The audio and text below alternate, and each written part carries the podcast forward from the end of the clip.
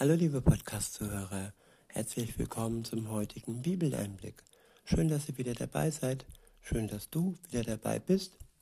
Heute habe ich wieder ein Kapitel aus dem Römerbrief, diesmal das Kapitel 8. Ich benutze ähm, die Übersetzung Das Buch von Roland Werner.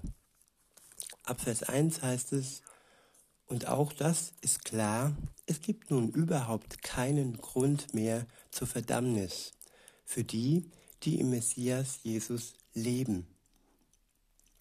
Ja, man zermartert sich, zermartert sich den Kopf und man verurteilt sich selbst, man macht sich oftmals selber schlecht und äh, man zieht sich runter und ähm, ja, man verdammt sich selbst. Und hier sagt uns das Wort Gottes, dass es dazu keinen Grund mehr gibt für die, die mit Jesus unterwegs sind, die mit ihm leben. Wir brauchen uns nicht mehr zu verdammen für all das, was wir getan haben, für unsere Schwächen und für unsere Unvollkommenheit. Wir, wir dürfen einfach ehrlich sein und äh, wir brauchen Gott nichts zu verstecken, das wird eh nichts bringen, weil er eh alles sieht und weiß. Und wir können es ihm wirklich offen unter das Kreuz legen, was wir alles so im Leben verbrochen haben. Sei es jetzt der Kaugummi, den wir in der Kindheit geklaut haben, oder auch ähm, ein Gänsefüßchen Schlimmeres. Aber alles trennt uns von Gott. Sowohl der Kaugummi als auch die Lüge, als auch der Selbstbetrug alles in allem ist nicht mit Gott vereinbar, da er heilig ist und mit unserer Unheiligkeit eben nicht äh, äh, klar kommen kann. Ja, und weiter heißt es dann, denn das, denn das Gesetz des Geistes, das das Leben im Messias Jesus mit sich bringt, hat dich befreit vom Gesetz der Sünde und des Todes. Ich wiederhole, denn das Gesetz des Geistes, das das Leben im Messias Jesus mit sich bringt, hat dich befreit vom Gesetz der Sünde und des Todes. Ja, Befreiung für die, die mit Jesus leben. Befreiung vom Gesetz der Sünde und des Todes. Jesus heißt Leben. Wer mit Jesus unterwegs ist, der hat Leben pur und der kann auch gewiss sein, dass dieses Leben ewiglich hält, dass es über dieses irdische Leben hinausgeht und kein Ende haben wird. Und ja, bevor Jesus in die Welt gekommen ist, gab es noch für die Menschen ähm, die zehn Gebote und all die Sachen, die so im Alten Testament stand, all die Hilfen und Richtlinien, die Wegweiser, die Schilder, die Ampeln. Und ja, weiter heißt es dann im Text, denn es ist so, das, wozu das Gesetz aufgrund der Beschaffenheit unserer menschlichen Natur nicht in der Lage war, das hat Gott selbst bewirkt. Ich wiederhole, denn es ist so, dass wozu das Gesetz, also die zehn Gebote und so weiter, aufgrund der Beschaffenheit unserer menschlichen Natur nicht in der Lage war, und das heißt, äh, unsere menschliche Natur ist sündhaft, unsere menschliche Natur ist schwach, unsere menschliche Natur ist eben nicht göttlich und heilig, so wie es Jesus vorgelebt hat. Wir fallen, wir machen Fehler, wir sündigen und äh, dass wir uns an die zehn Gebote halten, ist so gut wie unmöglich, weil wir immer wieder ähm, schwach werden und immer wieder ähm, auf die Gnade Gottes angewiesen sind. Insofern, ja, war das Gesetz nicht in der Lage, uns zu Gott ähm, hinzuführen, weil wir immer wieder gegen es verstoßen und es ähm, ja eben nicht eingehalten haben. wegen unserer menschlichen Natur. Das ist die alte, das alte Leben, das wir hatten, bevor wir uns mit Jesus verbunden haben oder verbinden werden, je nachdem, wo du stehst, liebe Zuhörerin, lieber Zuhörer. Weiter heißt es, er hat seinen Sohn gesandt, der ganz in diese menschliche Natur hineinkam, die von der Sünde gezeichnet war. Ja, Jesus kam in einen ganz normalen Körper, geboren von, von der Jungfrau Maria, die ja auch eine Sünderin war. Und insofern hatte er einen Körper von dieser Frau im Mutterleib herangewachsen. Und insofern war dieser Körper durchaus auch durch Maria und ja, durch Maria, Josef hatte ja nichts damit zu tun, äh, ähm, ja, durch Maria von der Sünde gezeichnet. Was aber nicht heißt, dass Jesus dann in seinem Leben gesündigt hat. Da kommt dann eben das Göttliche auch ins Spiel, dass Jesus eben Gottes Sohn war. Und nur aus diesem Grund hatte er es geschafft, eben nicht zu sündigen und konnte am Ende seines Lebens dann für uns das Opfer bringen, weil er eben rein war und nicht mit Sünde behaftet, in dem Sinne, dass er sie äh, getan hat. Weiter heißt es, das hat er getan aufgrund der Realität der Sünde. Damit hat er die Sünde verurteilt, indem er ein Mensch wie wir wurde. So sollte die gerechte Forderung des Gottesgesetzes erfüllt werden und zwar in uns, die wir unser Leben nicht nach rein menschlichen Maßstäben führen, sondern in einer Weise, die dem Gottesgeist entspricht. Denn die, die sich ganz von der menschlichen Natur bestimmen lassen, richten ihr Denken auf die Dinge, die zu dieser rein natürlichen Wirklichkeit gehören. Ja, Wovon lassen wir uns bestimmen? Das ist die Frage in unserem Leben. Lassen wir uns von dem Göttlichen bestimmen, von dem Wort Gottes, von dem Geist Gottes, den wir bekommen, wenn wir mit Jesus unterwegs sind? Oder lassen wir uns vom Zeitgeist, von der Welt, von den Medien, äh, von den Nachrichten und äh, oder von irgendwelchen anderen Einflüssen von Menschen, die nicht mit Gott unterwegs sind, bestimmen? Das ist unsere Wahl. Lassen wir uns von unserer Angst bestimmen oder vertrauen wir auf Gott, der da sagt, in der Welt habt ihr Angst, aber seid getrost, ich habe die Welt überwunden. Und durch Jesus können wir so auch Überwinder werden. Wir können all das überwinden, was uns vor der Beziehung mit Gott alles so gebeutelt hat und niedergeworfen hat. Und zusammen mit Jesus und seinem Geist können wir alle das überwinden, so wie er es uns vorgelebt hat. Weiter heißt es,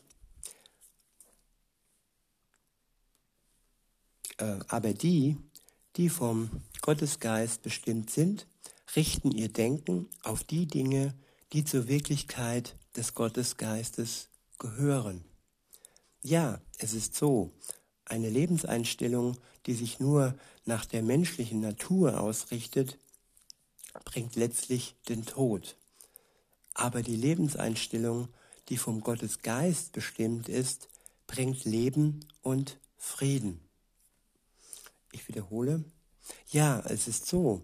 Eine Lebenseinstellung, die sich nur nach der menschlichen Natur ausrichtet, bringt letztlich den Tod. Aber die Lebenseinstellung, die vom Gottesgeist bestimmt ist, bringt Leben und Frieden.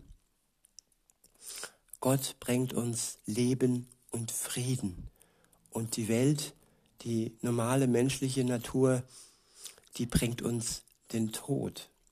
Insofern ist es immer wichtig, dass wir ausgerichtet bleiben auf Gott, in seinem Wort lesen den Dialog mit ihm pflegen, mit ihm zu ihm beten, ihm alles sagen, was uns bedrückt und aber auch das, was uns erfreut. Und ja, dann ist uns das Leben und auch Frieden im Herzen gewiss. Weiter heißt es, denn eine Lebenseinstellung, die sich auf rein innerweltliche Dinge ausrichtet, ist Gott gegenüber feindlich eingestellt. Solch ein Denken ordnet sich nicht dem Gottesgesetz unter und kann das auch gar nicht. Die Menschen, die ihr ganzes Leben in dieser Wirklichkeit führen, können so Gott nicht gefallen. Ja, im Leben, in der Welt herrschen andere Gesetze wie bei Gott. Da herrscht der Ellenbogen, da herrscht Egoismus und Neid, da herrscht Hass und Lüge. Alles Dinge, die mit dem Wort Gottes und seinen Gesetzen nichts zu tun haben. Es liegt an uns, wonach wir uns ausrichten und ja, was unser Leben bestimmt. Weiter heißt es, aber ihr lebt ja nicht in dieser selbstbezogenen Weise, wenn es denn so ist, dass der Geist Gottes in euch wohnt. Wenn aber ein Mensch den Geist des Messias nicht in sich hat, dann gehört er ja überhaupt nicht zum Messias. Der Geist Gottes ist das Erkennungsmerkmal eines Christen. Wenn er wirklich nur mit dem Kopf versucht zu glauben, dann wird das scheitern. Wenn er aber mit dem Herzen glaubt, sein Herz öffnet und Gottes Geist in sich hineinlässt, dann ist dies praktisch ein Zeichen dafür, dass du mit Gott verbunden bist und dann auch nicht mehr alleine und einsam dein Leben verbringen musst, sondern Gott ganz nah bei dir wohnt, bei dir ist, dich tröstet, dir Weisheit schenkt, dir Mut schenkt. Und ja, insofern ist der Geist Gottes das größte Geschenk, das wir vorerst einmal bekommen, bis dann Jesus wiederkommt und uns dann zu sich holt und das Ganze dann noch vollkommen macht. Weiter heißt es in Vers 10, wenn aber der Messias in euch lebt, dann ist zwar euer Körper dem Tod verfallen durch die Auswirkung der Sünde, aber euer innerstes Ich, der Geist, ist nichts als Leben durch die Gerechtigkeit. Ich wiederhole. Wenn aber der Messias in euch lebt, dann ist zwar euer Körper dem Tod verfallen durch die Auswirkung der Sünde, aber euer innerstes Ich der Geist ist nichts als Leben durch die Gerechtigkeit. Ja, wir leben durch die Gerechtigkeit, die uns Jesus geschenkt hat. Er hat uns gerecht gemacht. Durch seinen Tod hat er unsere Schuld weggewischt, hat uns erlöst und wir sind gerecht nur durch ihn. Und nur durch ihn haben wir dann auch Leben ewiges Leben, wenn wir das im Glauben für uns annehmen und so dann alles vollkommen wird. Weiter heißt es, wenn also der Geist Gottes, der Jesus von den Toten auferweckt hat, in euch wohnt, dann wird er, der den Messias in ein neues Leben gerufen hat, auch eure dem Tod verfallenen Körper wieder lebendig machen durch seinen starken Geist, der in euch wohnt. Ich wiederhole, wenn also der Geist Gottes, der Jesus von den Toten auferweckt hat, in euch wohnt, dann wird er, der den Messias in ein neues Leben gerufen hat, auch eure vom Tod verfallenen Körper wieder lebendig machen durch seinen starken Geist, der in euch wohnt. Ja, der Geist Gottes wird uns herausholen aus dem Tod. Wir bekommen jetzt und hier, wenn wir das wollen, in diesem Leben schon das ewige Leben geschenkt. Und wenn unser irdischer Körper verfallen ist und ja, auch dann holt uns Jesus mit seinem Geist heraus, schenkt uns einen neuen Körper und ja, nimmt uns mit in die Ewigkeit, in eine neue Welt und in eine Welt ohne Schmerz, ohne Leid, ohne Krieg und ohne Tränen. In purer Freude werden wir dann mit ihm zusammen die Ewigkeit verbringen. Ab Vers 12 heißt es, Schwestern und Brüder, das bedeutet dann auch, dass wir keine Verpflichtung mehr haben gegenüber dem ausschließlich auf das eigene Ich bezogene Leben, sodass wir unser Leben noch nach solchen Maßstäben gestalten müssen. Wir haben nur noch eine Verpflichtung Gott gegenüber, eine gute Verpflichtung, eine Berufung, kann man auch sagen. Und ja, man muss sich nicht mehr verpflichtet fühlen dieser Welt, auch wenn man hier noch lebt, hier noch arbeitet, hier noch ähm, ja, seinen Kontakten nachgeht und ja, über Jesus redet, sein Wort weitergibt. Trotzdem sind wir dann schon äh, keine reine Bürger mehr dieser Welt, sondern schon Himmelsbürger, wenn wir uns für Jesus entschlossen haben. Müssen wir uns so also nicht mehr verpflichtet wissen dieser Welt. Im Herzen sind wir dann schon bei Gott und schon fast in der neuen Heimat im Himmel, auch wenn das äh, äußerlich noch nicht vollzogen ist. Weiter heißt es, denn wenn ihr nach diesen rein menschlichen Wertmaßstäben lebt, dann werdet ihr sicher dem Tod verfallen. Wenn ihr aber durch den Gottesgeist die Handlungen, die sich rein auf diese materielle Welt beziehen, in den Tod gebt, dann werdet ihr leben. Ich wiederhole, wenn ihr aber durch den Gottesgeist die Handlungen, die sich rein auf diese materielle Welt beziehen, in den Tod gebt, dann werdet ihr leben. Ja, all unsere Handlungen, ähm, die wir so getan haben und die sich nur auf dieses Leben bezogen haben, ähm, wenn wir diese einfach in den Tod geben und uns auf die Handlungen ähm, konzentrieren, die vom Geist Gottes kommen und vom Wort Gottes kommen, ich sage einfach mal Handlung Hass gegen Liebe, äh, Zuneigung gegen Abneigung und ja, einfach Hass gegen Lieben. Liebe, das ist so das beste Beispiel. Das alte Leben hat sich alles, da hat sich alles um Hass gedreht und äh, Hass gegen Gott, Hass gegen uns, Hass gegen den anderen und einfach nur egoistisch äh, zu leben, ähm, Gewinn, Maximierung und die Menschen waren ziemlich egal. Und ähm, bei Gott ist es anders. Da geht es wirklich nur um Liebe. Und diese Liebeshandlung soll uns dann bestimmen in unserer neuen Sichtweise, ausgehend von dem Geist Gottes. Weiter heißt es, ja, es ist so, alle, die dem Geist Gottes erlauben, sie zu leiten, sind die Söhne und Töchter Gottes. Denn ihr habt ja von Gott keine Geisteshaltung bekommen, wie Sklaven sie haben, was zu einem Leben in Furcht führen würde. Ja, Gott ähm, erzeugt in uns keine Furcht. Wir sind keine Sklaven äh, unter ihm, wir sind Befreite unter ihm.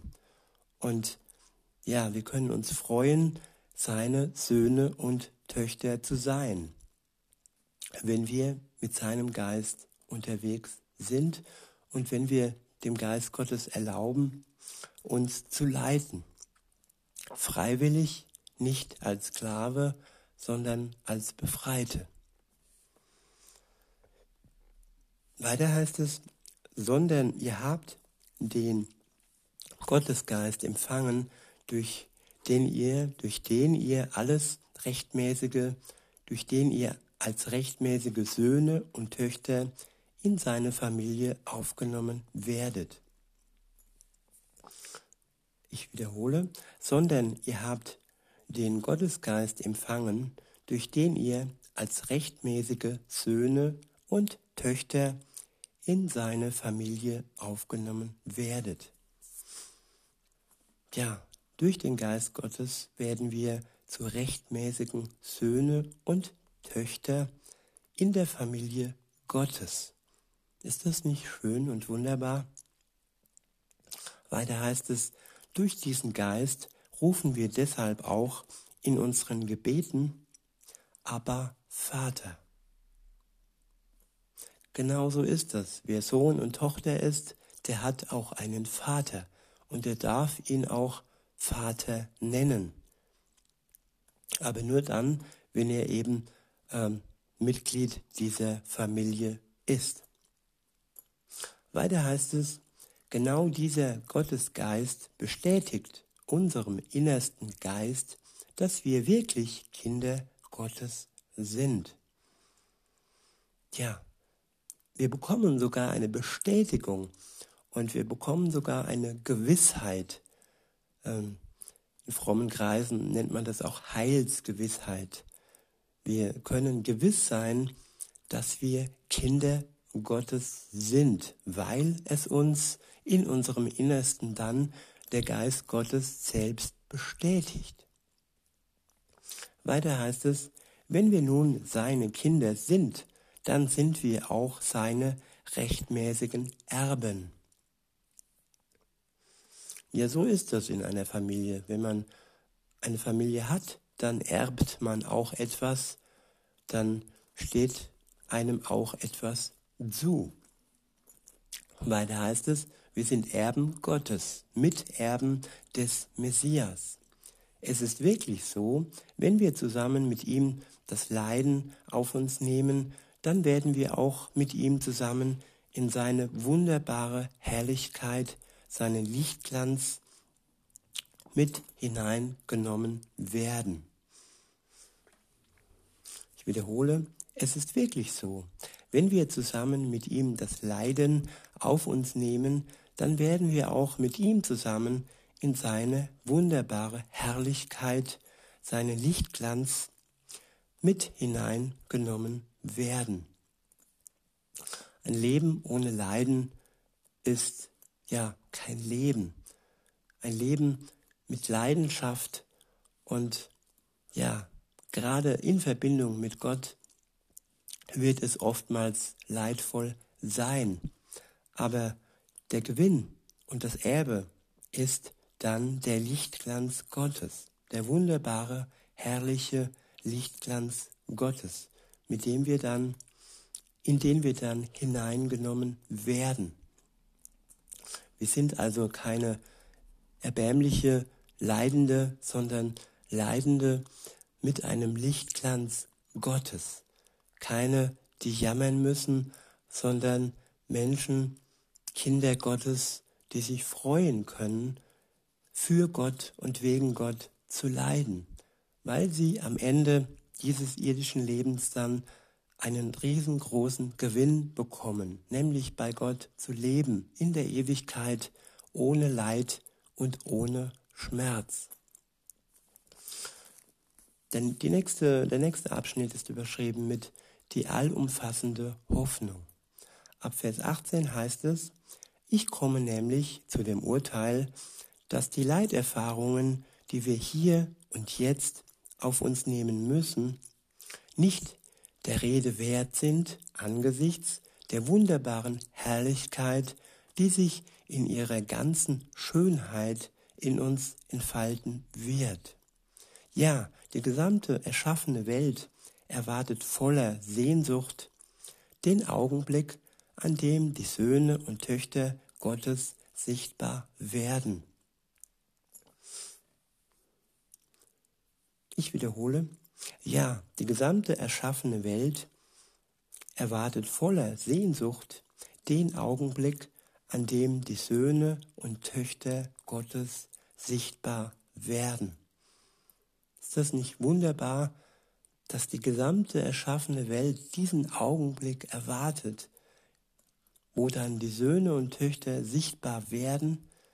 Ja, wir können jetzt und hier und heute als Christen schon sichtbar werden und den Lichtglanz schon in die Welt ausstrahlen lassen, den uns der Geist Gottes schenkt.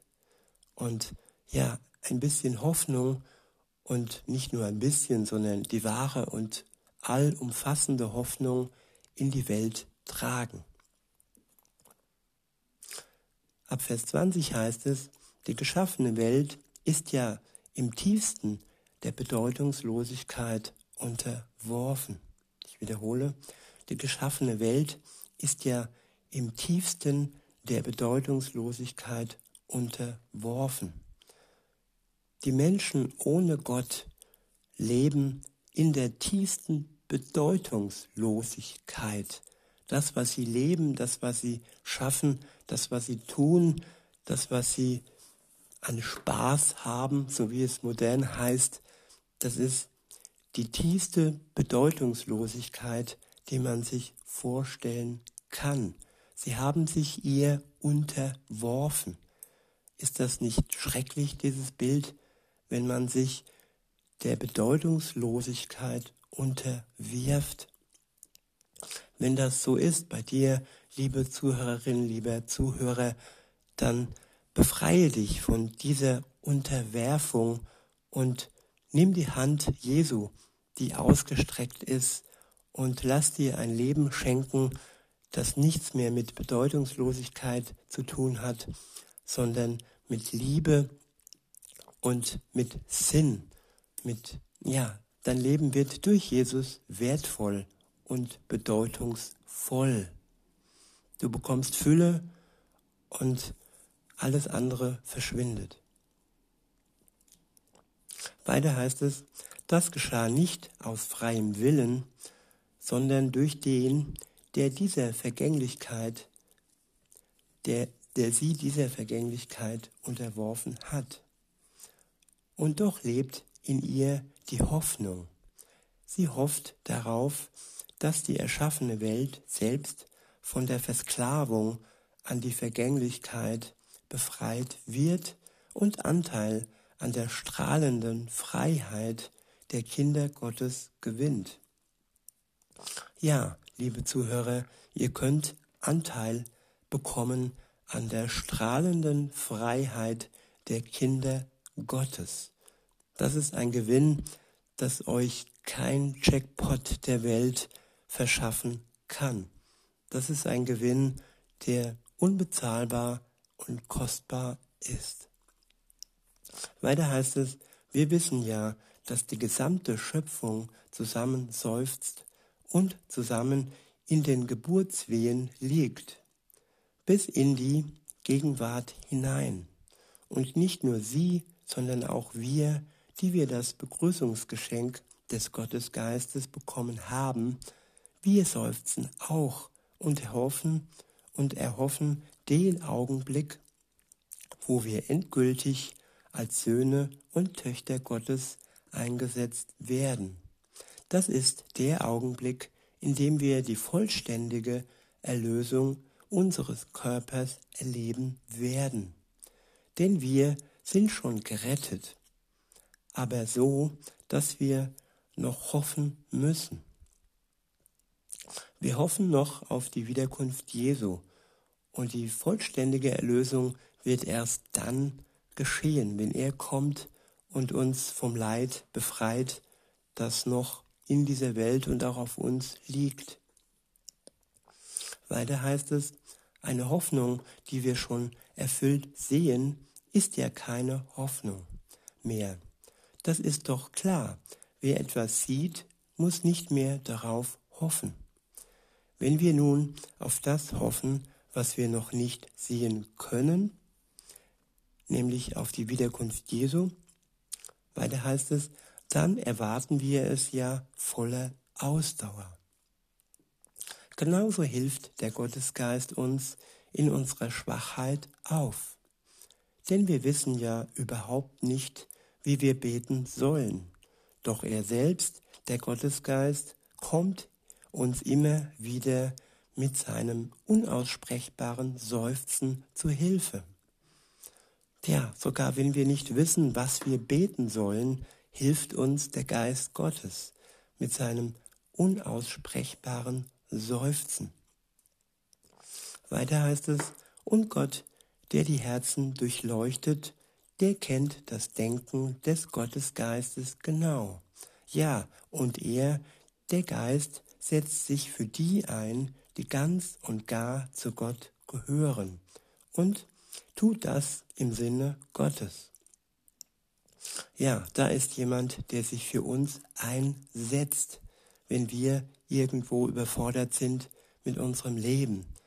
Insofern sind wir niemals alleine, wenn wir den Geist Gottes in uns haben. Weiter heißt es, wir wissen ja, dass für die, die Gott lieb haben, alle Lebensumstände am Ende zum Guten zusammenwirken. Für die, die nach dem schon vorher gefassten Beschluss Gottes von ihm berufen sind.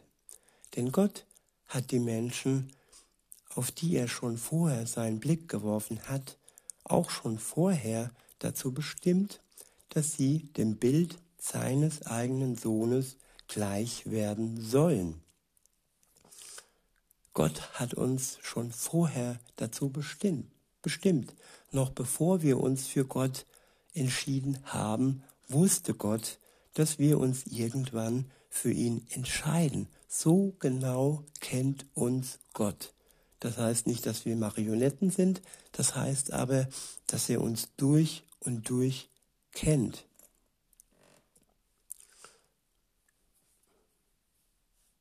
Weiter heißt es, auf diese Weise wird er, Jesus, zum Erstgeborenen unter vielen Geschwistern. Und die, die er schon vorher dazu bestimmt hat, die hat er auch zu sich gerufen. Und die, die er gerufen hat, die hat er auch gerecht gemacht. Und die, die er gerecht gemacht hat, die hat er auch mit seinem herrlichen Lichtglanz erfüllt. Der letzte Abschnitt ist überschrieben mit die große Gewissheit. Ab Vers 31 heißt es, was sollen wir denn jetzt dazu sagen?